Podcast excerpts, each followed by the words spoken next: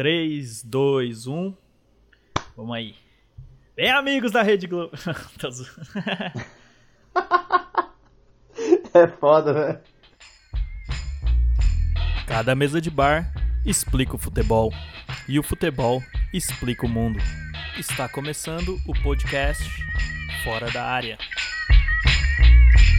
Já imaginando que a gente está conversando com alguém, vou me apresentar primeiro. Eu sou Fernando Martins, Sou jornalista, trabalho com audiovisual e sou um apreciador aí do futebol, né, e de assuntos sociais e e tô aqui com o Guilherme, acho que a gente tem já tem uma amizade aí de alguns anos, a gente sempre fala sobre futebol e a gente pensou, ah, vamos gravar uma parada, vamos tentar bolar alguma coisa e ver o que dá, né? E aí esse está sendo um episódio teste aqui, de um podcast ainda sem nome, pra gente falar um pouco do que a gente mais gosta, que é futebol e outras coisas, né? Futebol vai ser sempre, acho que, um pano aí pra gente falar de outras paradas. Mas fala aí um pouco de você aí, para quem não te conhece, se um dia isso virar um piloto e mais alguém escutar além de nós dois. É, mas é isso aí, cara. A gente que tanto conversa sobre, sobre futebol no dia a dia e tudo que tá relacionado. Acho que futebol é uma boa representação da sociedade. A partir disso a gente pode explorar muita coisa que, que a gente vê por aí, né? É, mas primeiramente, para quem não me conhece, nunca ouviu, meu nome é Guilherme, é, trabalho parte de laboratório, trabalho com biotecnologia, que não tem muito a ver com o futebol, mas é esse hobby que está sempre presente na, na nossa vida, né? Então, acho que é isso, a gente se conhece há, há um bom tempo, né? A gente conversa sobre, sobre tanta coisa, tanta coisa que acho legal que a gente concorda, que a gente discorda e a partir daí gera ótimos diálogos, é, preferencialmente regado a uma, a uma boa cerveja e acaba fluindo mais.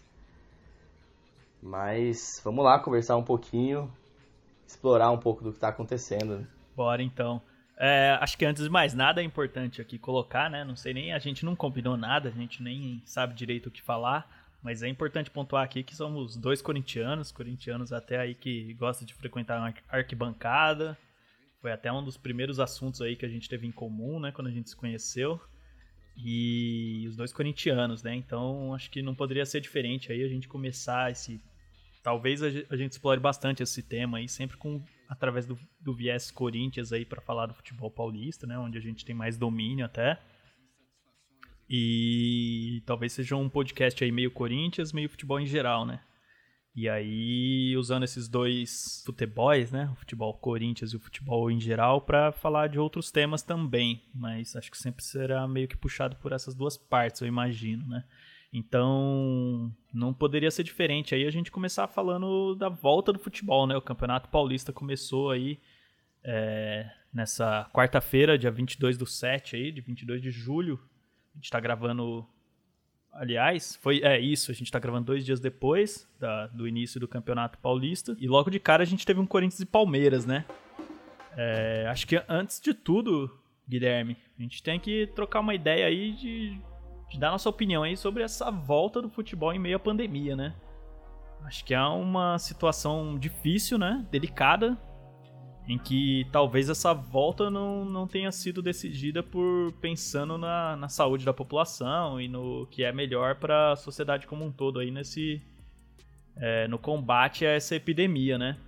A gente vê aí que em vários países do principalmente na Europa, né, o futebol já voltou, alguns lugares até com público, né, como na França aí, até hoje mesmo na final da Copa da França aí do entre PSG e Saint-Étienne e tinha um público mesmo que reduzido, mas acho que o Brasil tá num estágio aí um pouco mais atrás nisso daí, né? Você acha que tinha que ter voltado? O que, que você acha? Qual que é a sua opinião aí sobre essa volta aí, Gui? É, cara, é, é bem complicado porque realmente toda essa discussão sobre volta do futebol começou no momento em que alguns lugares na Europa já estavam pensando em reabrir, já estavam pensando em volta de campeonato, e aqui a gente estava só subindo, né? Então os casos aumentando, é, estádios ainda com hospitais de campanha, o próprio Pacaembu, o saudoso Pacaembu, é, que teve, que traçou uma das batalhas mais importantes em toda a sua história aí nesse, nesse tempo, né?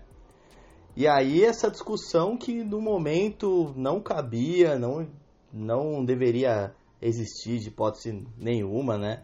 Concordo nesse sentido totalmente com o Casagrande, que até em rede nacional levou essa bandeira também, é, confrontando alguns, alguns dirigentes. Por que a pressa, presidente? Por que a pressa? Por que, por que não pode esperar mais um mês ou dois? Por que não pode ter mais segurança para se fazer isso? Então, assim, a partir do momento é, em que começou isso a voltar em alguns estados, a gente tinha é, o avanço da, da doença diferente, né? Então, a gente tinha a situação que estava mais crítica no começo, São Paulo, Rio de Janeiro, é, Fortaleza, alguns outros lugares compensação, outros que estavam um pouco mais tranquilos e até agora estão passando por uma, uma fase um pouco mais crítica, né? Uh, e aí, a, a, claramente, a, a condição, a situação que a gente vê hoje, né? É que parece que está totalmente caótico aqui, um pouco sem controle. Uh, e a partir disso, a, a discussão sobre a volta do futebol é totalmente pautada uh, na questão econômica, né? Os clubes pensando é, em também não atrasarem em preparação para campeonato, a própria CBF já pensando no atraso do, desse campeonato, quanto que isso gera para o ano que vem, para o outro ano, né? Uh, então, a gente sabe que a discussão sai um pouco da, da questão prioritária, que é a saúde, e entra na questão totalmente financeira. Eu até tentava ponderar quando eu tava debatendo esse assunto com outras pessoas, ou mesmo comigo mesmo, né? Que, pô, o futebol ele tem um, um papel importante aí na sociedade, como entretenimento, né? Tipo, tá todo mundo ficando trancado em casa, tanto que no começo da pandemia a gente tava reprisando alguns jogos e tava fazendo sucesso, as pessoas se empolgando, mas chegou um momento que a fórmula deu uma esgotada o engajamento não era mais o mesmo, né? Mas você vê a importância do futebol como um entretenimento mesmo para as pessoas, né? Então, pô, bacana ter a volta do futebol nesse momento, que tá todo mundo trancado em casa. Então as pessoas vão ter um futebol para assistir, um futebol para comentar durante o final de semana. Isso tem um, um, uma coisa legal em si. Tanto que na Europa voltou e a gente tá assistindo e tá gostando, tá sendo legal. Mas aqui no Brasil a gente entra numa questão delicada que é isso, né? Que tanto o nosso desgoverno aí, ele não tá tomando as, as atitudes que seriam as mais corretas, as que os países, a que a maior parte dos países estão seguindo, que estão tendo os melhores resultados estão seguindo.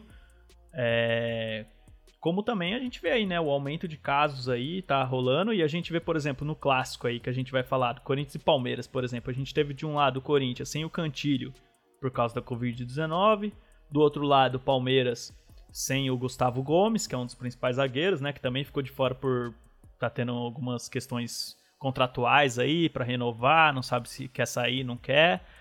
E mas ele também estava com covid-19, né? Então ele também estaria fora desse jogo. Aí a gente vê, por exemplo, em Santa Catarina, o campeonato começou e parou porque chegou a Chapecoense, por exemplo, que é um dos principais times do estado com, se eu não me engano, 24 atletas com Covid-19, né? Então, o campeonato teve que parar e é bem possível que aqui também a gente tenha que parar de novo, né? A gente vê que é uma volta que ela só aconteceu por causa de calendário, por questões econômicas e não porque acha que está preparado para voltar, né? Assim como o isolamento social está acabando, as cidades estão pensando em voltar, o futebol seguiu a mesma lógica, mas é uma lógica que tem muito menos sentido, né? A gente pega os estudos sobre chance de contágio e tal, e uma das atividades mais perigosas é o futebol. Então a gente vê vários elencos tendo desfalques por causa de atletas com Covid-19. Atletas esses que estavam treinando com seus colegas pouco antes de serem diagnosticados. E aí você testa todo mundo de novo, enquanto a gente está num, num, num, país que não está testando a sua população. Então aí que, que fica essa, essa contradição, né? Que, que, tipo, eu queria muito que o futebol voltasse, mas realmente eu acho que no Brasil a gente não tem condições, né? Então, é, para mim não tinha que ter voltado, né? Mas se voltou, vamos falar dele então, né? Então, a gente teve aí Corinthians e Palmeiras. Está de volta o futebol, o futebol do Campeonato Paulista neste dia 22 de julho de 2020. O campeonato que parou no dia 16 está é, tá de volta depois de quase quatro meses. Corinthians e Palmeiras. E antes, no dia anterior, né, na, na terça-feira, torcedores palmeirenses, não sei se um, se mais que um, mas parece que um já foi detido, né? E prestou esclarecimentos aí na pra justiça, mas inv ele invadiu as instalações da Arena Corinthians e, e fez pichações ali gozando, lembrando uma goleada de 8 a 0 que, que é uma goleada histórica aí do Palmeiras, mas que já tem muitos anos, nem, nem lembro de que década é, se você lembrar, você fala aí. E acabou pautando, né, o clássico. O clássico foi pautado em cima disso, né? É, você viu isso daí, Guilherme? O que você acha que motivou o Corinthians aí? Que o Corinthians ganhou muito por conta disso aí? O peso é menor? O que você acha aí dessa, desse fato inusitado aí, dessa, da primeira partida do Covid Paulistão? Do Covidão 2020, né? É, então, o, o cara realmente ele, ele superou barreiras aqui. Isso é algo que é pouco comum aqui no, aqui no estado de São Paulo, até culturalmente em outros estados é um pouco mais, mais comum as torcidas conseguirem passar algumas barreiras ali. É, e aí a gente tem histórias, muito folclore de rouba faixa, rouba bandeirão, né? É, tem uma, uma certa rivalidade, mas isso daí é algo, é algo inédito e teve uma, uma relevância muito grande, né? Eu vi até o pessoal fazendo piada de que os seguranças aí seriam uma, uma zaga que o Corinthians teve há alguns anos é, com os saudosos Manuel e Henrique, né? Eles estavam fazendo a segurança da, da Arena Corinthians. O cara invadiu e conseguiu fazer algo que realmente é, foi impactante. Uh, lembrou essa goleada que, se não me engano, foi da década de 30 do século passado, então tá quase centenária aí, né? E aí ele provocou o monstro, né? É, se ficasse por aí já seria complicado. É, eu, dentro do meu clubismo, agora vou abrir a, a gaveta do clubismo aqui. Fiquei apreensivo, porque imagina, fazem essa zoeira, ainda vão lá e ganham um jogo na casa do Corinthians. Putz, ia ser meio complicado de ouvir isso daí. A gente ia ter que baixar a cabeça, né? Mas aí no momento em que eles chamaram o gigante Cássio de frangueiro, ali, ali o Cássio fechou o gol, fez a mandinga e nunca mais é, podia estar tá jogando até agora que não ia ter tomado um gol. Então, assim, isso com certeza serviu de estímulo, né? Não sei se era, se era o intuito realmente. O pessoal tá, tá até rolando a teoria da conspiração que foi o ato interno aí para motivar o elenco, que eu, que eu duvido. Mas com certeza serviu de estímulo aí pro, pro Cassião segurar essa, essa bronca no jogo de ontem no jogo de. Quarta-feira, né? De quarta-feira aí mais fácil. Quarta-feira, já tô perdido no tempo aqui já. é, e aí eles picharam a trave, picharam o gramado e o Corinthians conseguiu o aval aí da, da CBF, né? E das autoridades aí que, que gerem o futebol para jogar com a sigla do C SCCP, né? Do Esporte Clube Corinthians Paulista ali. Que é proibido pela FIFA, né? Mas como tinham. Eles usaram a desculpa de que escreveram em cima do 8 a 0 o S ali, do SCCP, né? Se eu não me engano. É... Aí a gente jogou com, com, com essa artimanha aí que fez a bola desviar, né? E, e ser gol do, do Gil ali, né? A bola desviou de verdade mesmo no Felipe Melo. Foi um desvio leve que quase ninguém viu. Mas dá para brincar aí que ela desviou no, no símbolo do Corinthians ali, né? No, na, nas letras estavam pintadas ali, que é proibido até, né? Isso aí foi é história boa aí pro clássico também, né? É. Mas, mas, mas fazendo um comentário rápido do jogo aí, né? Foi isso, né? O Corinthians começou bem, fez o gol logo de começo, mas depois a gente viu aí o Palmeiras amassar o Corinthians e foram pelo menos cinco defesas do Cássio incríveis, sendo uma delas aí no chute do William, que pelo amor de Deus. Pela chegada do Mike, boa bola para ele no meio, quem bate pro gol é o William e faz uma excelente defesa o Cássio. Outras foram até mais plásticas, assim, ele dando umas pontes que talvez nem precisava, né, mas que reforçou ali a o título de melhor homem em campo, né? Então, acho que se a gente ganhou mesmo foi claramente graças ao Cássio aí. Acho que dá para destacar também as atuações aí do, do Fagner, que anulou o Rony, né? Que quase veio pro Corinthians aí, tá no Palmeiras, agora tá numa também briga judicial para ver se pode atuar ou não por causa do, da, da briga contratual aí que ele tá tendo com o clube japonês que ele jogava antes. Acabou jogando, né? Conseguiu efeito suspensivo e jogou, não jogou nada. Fagner deitou em cima dele. Cássio aí do, do, do, lado do Corinthians, então o Cássio aí o grande destaque, depois o Fagner. Acho que dá para destacar também as partidas do Carlos Augusto na lateral esquerda e do E do Danilo Avelar como zagueiro, né? Estreando como zagueiro depois da saída do Pedro Henrique. Então acho que foi um, um saldo bom defensivamente pro Corinthians, percebendo essas boas atuações. Mas em geral foi um time muito apático, que não criou, né? E que teve uma atuação muito insegura, assim, né? Foi o jogo inteiro ali é, passando nervoso e com bastante receio de tomar esse gol, né? Que graças ao Cássio não veio, mas, mas do meio de campo para frente ali foi uma partida horrível, né? Não, com certeza. A gente estava sem as principais peças, né? O Cantígio não, não jogou, o Jô não pôde estrear ainda. A gente que tinha o Pedrinho, que perdemos nessa janela. Pedrinho, né? Os jogadores que a gente perdeu aí, só pra já dar o gancho aí, né? Sem o Pedrinho, sem Pedro Henrique, sem Richard, sem Wagner Love, que saiu também. É... Quem mais? Mais alguém aí? Nem todo mundo é perda, né? É. Vamos deixar bem claro que algumas saídas são reforços, mas com certeza. E a partir do momento a gente sabe como o Corinthians tem se portado no, nos últimos tempos. É, e o Corinthians do Thiago Nunes também precisando do resultado para ganhar confiança. É, a partir do momento que faz 1 a 0 jogando contra um dos principais elencos do Brasil, a, essa questão de fechar a casa, de retrancar ali atrás, já, já era esperado, tocou muita bola ali atrás. Como você falou, Avelar também, acho que considero um, um, ponto positivo, porque o Gil, o Fagner, o Cássio, a gente já sabe o que esperar, mas o Avelar ainda precisa ganhar confiança, até na nova posição. E ele foi um jogador que não brincou ali atrás, que respeitou também as próprias limitações, e a partir disso ele vai ganhando confiança, que a gente sabe que é essencial para um, um jogador. Falando em, em, adaptação aí de zagueiro, pra, o grande destaque para mim aí do, lado, do outro lado, né, para não falar só do Corinthians aí, foi o Felipe Melo, né, que tá também se adaptando a uma nova função aí, virou zagueiro recentemente com o Luxemburgo. Fez uma partida grandiosa, né? Para mim foi o melhor jogador do Palmeiras, apesar de ter desviado a bola aí que, que foi gol do Gil, é, sem querer, claro.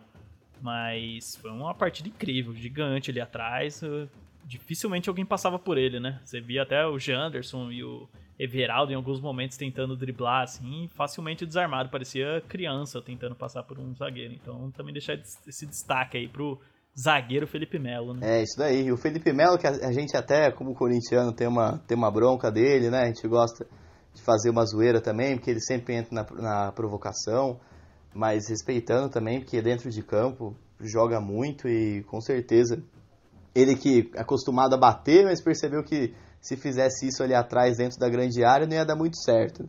Então agora está focando mais nesses, nesses botes decisivos e foi um ponto positivo mesmo do, do Palmeiras. O Palmeiras tem um, tem um elenco muito bom, né? Contando também com, com o Gustavo Gomes. É, tem, tem tudo para poder encaixar um bom elenco e brigar por títulos esse ano. É, é um grande elenco mesmo. Acho que é isso, né? A gente critica tanto aí, o Vanderlei Luxemburgo é tão criticado na imprensa em geral. E a gente vê ele aí encaixando uma nova posição pro Felipe Melo, né, que já tá ficando mais velho já, né, e vai perdendo velocidade para jogar no meio de campo e essa adaptação aí como capitão e zagueiro é uma é um ponto positivo aí do trabalho do Luxemburgo, né? Então acho que fica aí o destaque, né?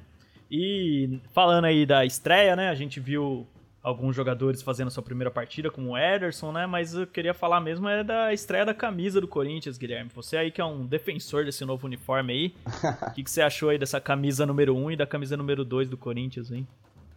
Que remete ao título de 90, né? Do, é, então, do, do craque Neto aí. Grande craque Neto, que já aproveitando também, parabenizar ele pela previsão, porque ele falou que o Corinthians ia ganhar de 1 a 0 com gol de cabeça do Gil. Pra mim, 1 a 0 o Corinthians é gol do Gil de cabeça. Pra mim, 1 a 0 o Corinthians é gol do Gil de cabeça. Do seu rádio para o Corinthians bater, se posiciona Fagner, partiu pra bola, correu, bateu, levantou na boca do gol, Gil de cabeça!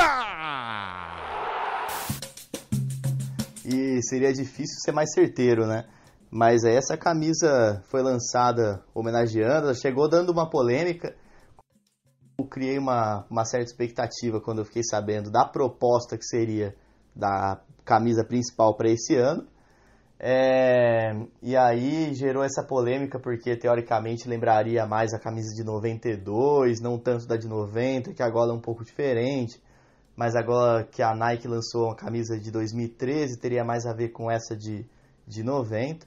Mas é uma camisa muito bonita. É, isso daí é inevitável e aí a gente tem ainda mais o avanço né, da camisa, essa diferenciação de jogador para camisa de torcedor. Você vê que a camisa de jogador é muito bonita, ainda é num, numa, numa faixa ali aquisitiva, fica um pouco complicado para o torcedor comum, né, para a gente. Mas uma, uma camisa muito bonita e destacar também o número atrás, é, o layout do número muito interessante, com o desenho do Neto também. Então, isso daí é fator positivo para o Corinthians, mas mais positivo ainda, vou deixar a camisa número 2. Você chegou a ver, que foi lançada essa semana. Se você quiser comentar um pouco dela também, o que, que você achou? Os uniformes do Corinthians aí, eu, eu, eu acho que são ok. Não, não acho que é incrível, nem acho que é feio, mas realmente aí o destaque que eu tenho para fazer é até sobre o que você já falou sobre o preço do uniforme, né? Esse uniforme aí que foi lançado é, eu vou até me certificar aqui do preço que foi lançado, mas a divulgação foi, foi feita em, em, em, fotos, um ensaio de fotos realizado numa, numa laje, né, numa comunidade, com uma ação promocional. Com esse cenário, com esse público, você espera uma camisa que seja feita também para essas pessoas, né, e não que essas pessoas sejam é, usadas para vender como o time maloqueiro, o time do povo, e aí você vai ver o preço da camisa quando lança e a camisa custa 300 reais.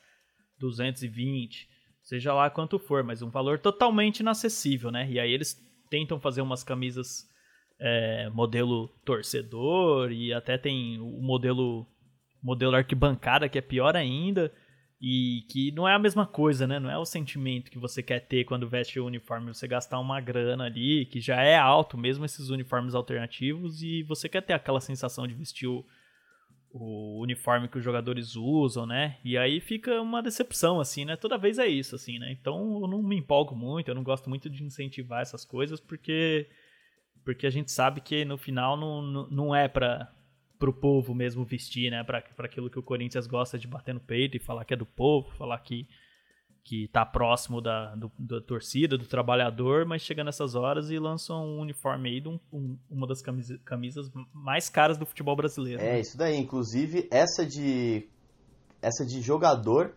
é, ela foi, ela acabou ficando sim como a mais cara por 400 reais, apenas 400 reais uma, uma camiseta. É realmente um absurdo e é uma situação que é, há tempos já que a gente vê o pessoal também reclamando na, nas redes sociais, mas é uma situação que dificilmente vai mudar, né? O que a gente acompanha aí da Nike, dos times, e sempre a mesma, mesma justificativa de que aí eles lançam essa mesma camiseta torcedor que você comentou, né? Então tem a de torcedor, que é 250, a de jogador, que é de 400, e essa de arquibancada, estádio, cada hora eles chamam de uma Estádio, né? Estádio chama, tô vendo aqui. 179, 179 né? Pra mim, essa é, essa é a pior falcatrua que, que eles fazem, porque essa daí é uma camiseta que perde muito na qualidade e o preço ainda é, não se compara, né? Então, uma 180 com uma qualidade muito inferior, a outra 250, uma qualidade bem legal, interessante, mas ambas é, bem fora do, do poder aquisitivo, né? Então fica até a recomendação, se alguém quiser, espere um tempo aí, espere um ano, espere lançar um uniforme ano que vem, porque normalmente nesses momentos eles costumam colocar essas camisetas em promoção, né? Chega até 50, 40% do, do valor original, mas com certeza com um ponto a se destacar é, essa, essa faixa salarial do, a faixa de, de preço das camisetas quando eles lançam parece piada. A gente vê aqui, ó, a, cami a, a, camiseta preta em homenagem a Gaviões da Fiel, que eu acho lindíssimo, eu tenho essa camiseta. Hoje, né, o uniforme atual 250, esse modelo torcedor, a mesma camiseta do ano passado, que é essa que eu tô falando, da Gaviões, toda preta, que é lindíssima, tá 119 reais agora, né? Então 250 e 119, pô, compra do ano passado aí se tiver a fim de comprar, presentear um amigo, o filho, o que seja. Mas não vale a pena mesmo comprar a camiseta assim que lança, porque eles surfam, né, nessa empolgação que o torcedor tem quando vê a camiseta nova, né? Imagina o pessoal que é um pouco mais velho que a gente aí, que já tem seus 40, 50 anos e viu bem esse título do Neto e vê uma camiseta lançada em homenagem àquele título que foi tão marcante, né? O primeiro campeonato brasileiro do Corinthians. E já quer logo comprar, vai com muita sede ao pote e acaba pagando mais caro, né? Mas é isso aí, fica o protesto aí, porque a gente sabe que o preço é esse, que a, a própria fornecedora não pode, não consegue colocar um valor mais barato, mas a gente não precisa ter a camiseta mais cara do Brasil, né? Nem a segunda, nem a terceira, né? E aproveitando o gancho aí que a gente tá falando de uniforme, eu queria deixar aqui um destaque, aqui um salve pro Clube Remo aí, que é um clube histórico aí paraense, que lançou essa semana aí um uniforme lindíssimo em homenagem à, à cabanagem, né? Que é uma das maiores revoltas populares da história do Brasil aí. Tem até um post no, na página O Contra-Ataque, que é uma página que eu gosto muito aí, que eu sempre sigo, tiro muitas referências dali. E foi através dali que eu vi que eles lançaram essa camiseta com uma campanha maravilhosa, é uma camiseta vermelha que tem vários detalhes de textura.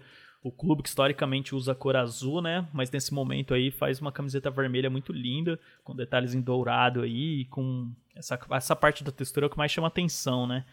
E além disso, um uniforme é, reserva, que é da cor branca também, com os detalhes dourados na gola tal, mas é uma camiseta linda. Essa sim é uma camiseta que eu acho que vale uma atenção aí, muito mais interessante de você fazer uma homenagem aí, de repente, aí você que gosta de ter coleção de camisetas de outros times, essa é uma camiseta aí que, além de fazer uma menção aí a um, um uma história interessante aí do país, uma revolta conduzida aí por indígenas, negros e mestiços aí que viviam em cabanas aí de barro aí à beira dos rios e tal, e que eram chamados de cabanos, né? E eles tiveram aí meses de conflito aí contra o império aí para por causa de uma, uma discussão aí sobre terras, enfim. É uma história interessante, uma camiseta lindíssima aí. Eu, fica aí o convite aí para vocês visitarem as páginas aí do, do Remo aí o nosso clube Remo aí, que é, é um dos clubes mais tradicionais aí do país e que lançou esse uniforme lindíssimo aí. Você viu, né? Interessante. Mandei um pouco antes de começar o programa aí. Você viu o que é um bonito uniforme, né? A gente que sempre vê a Nike lançando uniformes muito parecidos aí. A gente vê uma novidade assim, é legal, né? É, a Nike lançando uniformes parecidos, o pior às vezes é as justificativas que eles usam, né? De aí um é por conta de algum fator histórico daquele time, o outro é por conta da torcida dele e tal. Mas aí você vai ver o layout é o mesmo, né? Eles mudam a cor só. É, e muito bonita mesmo a, a camisa do Remo, como você falou, acho que destaca a textura dela. E é, é muito legal ver, é, ainda mais hoje, um clube grande lançando uma camisa que tem todo um conteúdo histórico e destacando uma, uma revolta popular, né? Então, hoje ainda com, com algumas ondas de conservadorismo aí, com, com uma certa força no país, é, toda a força ao clube do Remo, aos clubes do Norte. Uh, a gente faz, faz tempo que a gente não vê é, nas principais ligas, né? O, o clube do Remo, o clube do Paysandu também, os dois, mais, os dois maiores do Pará. Então, toda a força aí, muito bacana mesmo essa camisa que o Remo lançou. Acho que a última vez que o futebol paraense teve um representante na Série A foi em 2005, né? Quando ainda é, foi o título do Corinthians naquele ano também, né? Com título protagonizado pelo Tevez e que teve um dos artilheiros do campeonato aí, o saudoso Robigol, né? Então acho que essa foi a última vez que teve um clube paraense na Série A, né? Grande Robigol. Isso daí abriu a, abriu a cachola pra, pra memória aí? Mas, mas muito legal. Saudades aí, Mangueirão também, palco de, de grandes jogos. Pra você ver aí, né? Se a gente que tem saudades do, do Tevez aí, que ainda tá em atividade no Boca Juniors, né? 2005 aí, a briga de artilheiros foi entre Tevez, Robigol e Romário. Então, foi aí um dos últimos anos em atividade do Romário. E deixou saudades, né, aí pelos jogadores aí que disputaram essa artilharia. E a gente vê que foi um campeonato bem interessante. Isso aí você não lembrava, hein, Guilherme? Essa eu não lembrava, cara. Eu, eu achei que a última vez que o Paysandu tinha estado na primeira divisão, o campeonato ainda tinha mais do que 20 times. Em 2005 tinha, tinha 20 times já, né? Você é, vai passando os anos, as, as memórias vão embolando aqui, né? confundindo as coisas. Aqui, ó, vou pegar para você aqui, ó. Tô Olhando a tabela de 2005 aqui, ó, Romário foi o artilheiro do campeonato com 22 gols pelo Vasco, Rob Gol no Paysandu com 21 e Tevez em terceiro com 20. E ainda teve o Alex Dias também do Vasco com, na quarta posição com 19, hein? Mais um saudoso jogador aí. Caramba. Fez história nos anos 90 aí.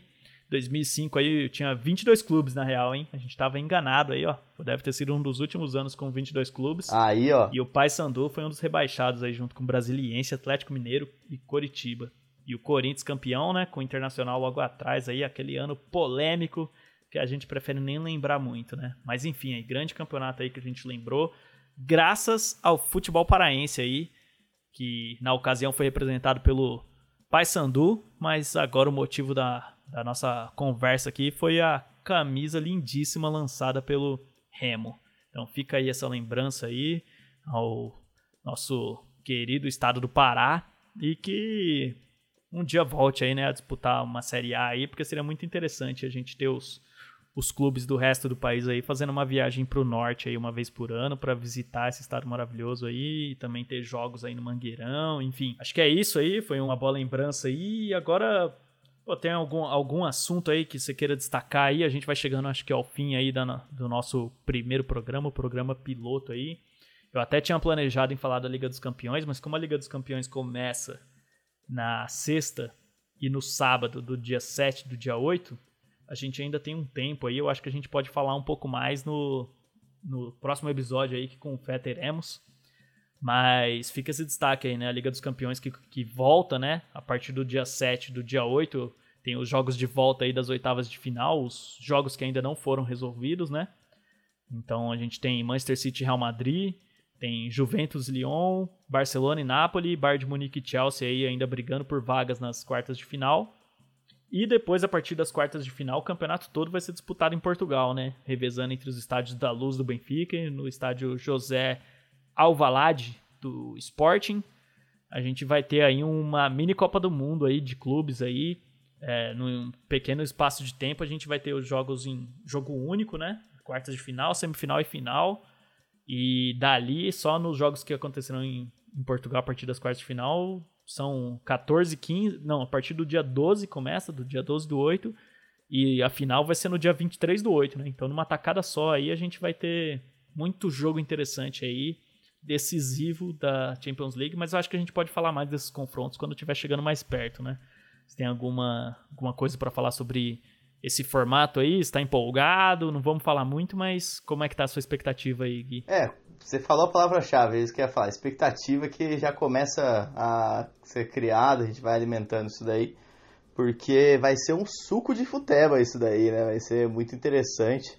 É, é um jogo só, esse clima de Copa do Mundo, entrou, jogou mal, já era, não tem um segundo jogo, não tem um jogo de volta. Então vai ser, vai ser bem legal. Vamos falar um pouco mais depois também de cada time, como vem estão é, dizendo aí que a chance, que a maior chance que o Neymar vai ter para conquistar essa, essa Champions League com o PSG, que é o maior objetivo dele e do clube também, logicamente. Mas vamos ver como é que vai ser. Queria destacar também que num, numa estrutura muito parecida com essa, com essa fase final da Champions League, vai ser a da Copa do Nordeste. Da Copa do Nordeste, que a fase final vai ser sediada nos estádios da Bahia. E aí vamos ter também sistemas de jogo único, então vai ser, vai ser bem interessante poder acompanhar isso. Para quem tem saudades de um mata-mata, para quem acha aí que brasileiro até poderia voltar a ser mata-mata, aí a gente pode discutir num outro momento. Mas ficam aí esses campeonatos.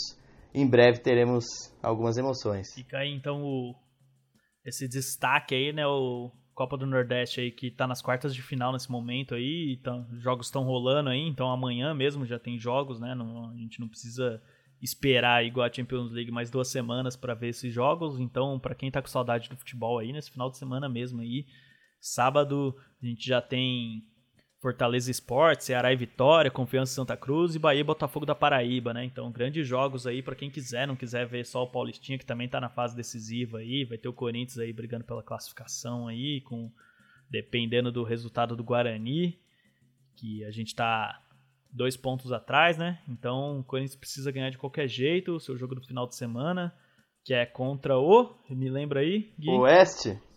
Oeste de Itápolis. Fora de casa, oeste de Itápolis. É, a gente tem uns jogadores emprestados para eles lá, né? Eles podiam. É, já, par parceria é forte, né, é, par... E do outro lado aí, a gente briga com a vaga com o Guarani, né? Que joga contra o São Paulo aí, que já tem uma história famosa aí de paulista aí por nos beneficiar aí com uma vitória, né? Aquela época do grafite aí.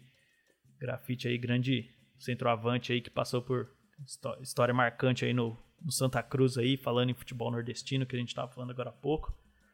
E que encerrou a carreira no, no Santa Cruz aí, depois de quatro passagens aí pelo clube, um dos clubes mais populares do país, né? É, então vai ser interessante esse final de semana aí. Tem bastante futebol aí. Também vai ter uma rodada interessantíssima no inglês aí, que tá apesar de ter o Liverpool campeão algumas rodadas aí, né? Até antes da pandemia a gente já sabia que eles seriam os possíveis campeões, estava muito à frente aí o time do Klopp aí jogando futebol maravilhoso, o último campeão da Champions, agora campeão inglês depois de muitos anos também. Mas ainda tem rodada decisiva por lá, um campeonato que é acirradíssimo, né? Acho que é o campeonato mais disputado da Europa aí. Vai ter Manchester United e Leicester, se eu não me engano, aí no final de semana, que os dois têm briga direta aí pela vaga na Liga dos Campeões. Então fica a dica aí para ir atrás desses jogos aí, se tiver a fim de assistir um futebolzinho no final de semana. Vai ter Copa do Nordeste, vai ter futebol paulista decisivo, vai ter futebol inglês decisivo. O, a Juventus também pode se sagrar campeã italiana aí, só precisa de mais uma vitória e tem mais três jogos pela frente. Novidade, hein? É, aqui ó, domingo 26, aí ó, Leicester e Manchester United meio-dia aí. O Leicester que é o quinto colocado, o Manchester United é o terceiro, um ponto de diferença aí entre os dois. O Chelsea também brigando, o Overhampton, enfim, o campeonato tá maravilhoso. E é um, e é um campeonato aí que a gente acredita mais que tá seguindo as normas aí de segurança pela pandemia e que dá até mais gosto de ver, né? Então é bom ver um bom campeonato com futebol bonito voltando e a gente poder é, se dedicar aí no final de semana para assistir essas partidinhas, mas também sem deixar de curtir aí o futebol paulista, Copa do Nordeste, enfim, tem muito jogo pela frente aí. E tomara aí que a gente tenha bons jogos aí para dar uma distraída aí na mente, né? Porque trancados dentro de casa aí a gente fica doido, né? Começa até a ter vontade de criar podcast, né? Então você vê aí que a situação não tá boa mesmo pro, pro brasileiro, né? É, isso aí. E força a todo mundo, continuamos na luta, vamos aproveitar como der. É isso, então vamos encerrando aqui a gente que gravou esse primeiro piloto aí com o tempo bem aberto, vamos falar o que a gente tem para falar, ver quanto tempo dá, a partir disso a gente vai baseando os próximos episódios aí que com fé a gente vai conseguir fazer. Vamos ver se vai virar, se vai ser legal, se a gente vai conseguir postar, se alguém vai assistir. Se alguém assistir também pode comentar o que achou. Esse episódio aí vai ficar com uns 40 minutinhos aí, acho que é um tempo legal. A gente pode basear os próximos aí mais ou menos nessa faixa. Mas vamos vendo aí, vamos testando. A gente está aprendendo aqui, fazendo junto. Tentar melhorar aos poucos aí. Quem sabe isso virar um programa que seja interessante para alguém, né? Mas enfim, foi isso. Foi um prazer, muito massa aí ter essa conversa aí contigo, Gui. A gente que sempre dialoga através de áudios do WhatsApp aí, acaba fazendo uma conversa restrita aí. Não sei se ela interessa mais alguém, mas agora a gente está tornando isso aqui público de alguma forma, né? Mesmo que ninguém veja, ainda assim está lá disponível, né? Vamos tentar deixar disponível, mandar para uns amigos aí ver o que, que eles acham, ver o que, que eles gostariam que a gente falasse. A gente ainda está pensando em formatos, talvez é, temas, discutir se a gente vai falar tanto do Corinthians como a gente falou hoje, discutir se a gente vai falar de outros temas além do futebol, enfim, estamos construindo isso ainda. Quem estiver ouvindo pode dar sugestões também, a gente é sempre muito aberto aí, para achar a gente nas redes é muito fácil aí, meu Instagram aí, que é a rede social que eu mais ando usando, é, é, é Fernando Martins de Freitas. O seu Gui, como que é mesmo? O meu é Godoy Underline Gui. Sou old school ainda, existe underline, as pessoas usam isso, mas. Ah, usa, né? É um artifício sempre válido aí pra gente criar o nosso, o nosso nickname único, né? pra não ser repetido aí. Quando já existe, né? é. Mas então, segue aí a, a gente aí, se quiser trocar uma ideia, dar sugestões, enfim, se achou isso de alguma outra forma que não seja através da gente mesmo aí, quiser dar um salve, tamo aí. E é isso. Vamos ver o que, que vai dar. Agora vou tentar editar essa parada aqui. Vamos ver o que, que sai. Valeu então, Gui. Acho que é isso. A gente conseguiu falar de, de tudo que a gente queria. Então, eu deixo um abraço aí final pra galera. Bom futebol aí pra todo mundo no final de semana. E vamos ver o que, que sai aqui. Então é isso. Falou então, galera. Falou, Gui. Um abraço. Valeu, abraço. Até a próxima. Você ouviu o podcast Fora da Área. Apresentação: Fernando Martins, Guilherme Godoy. Edição: Fernando Martins. Obrigado e fique com a gente. Até a próxima.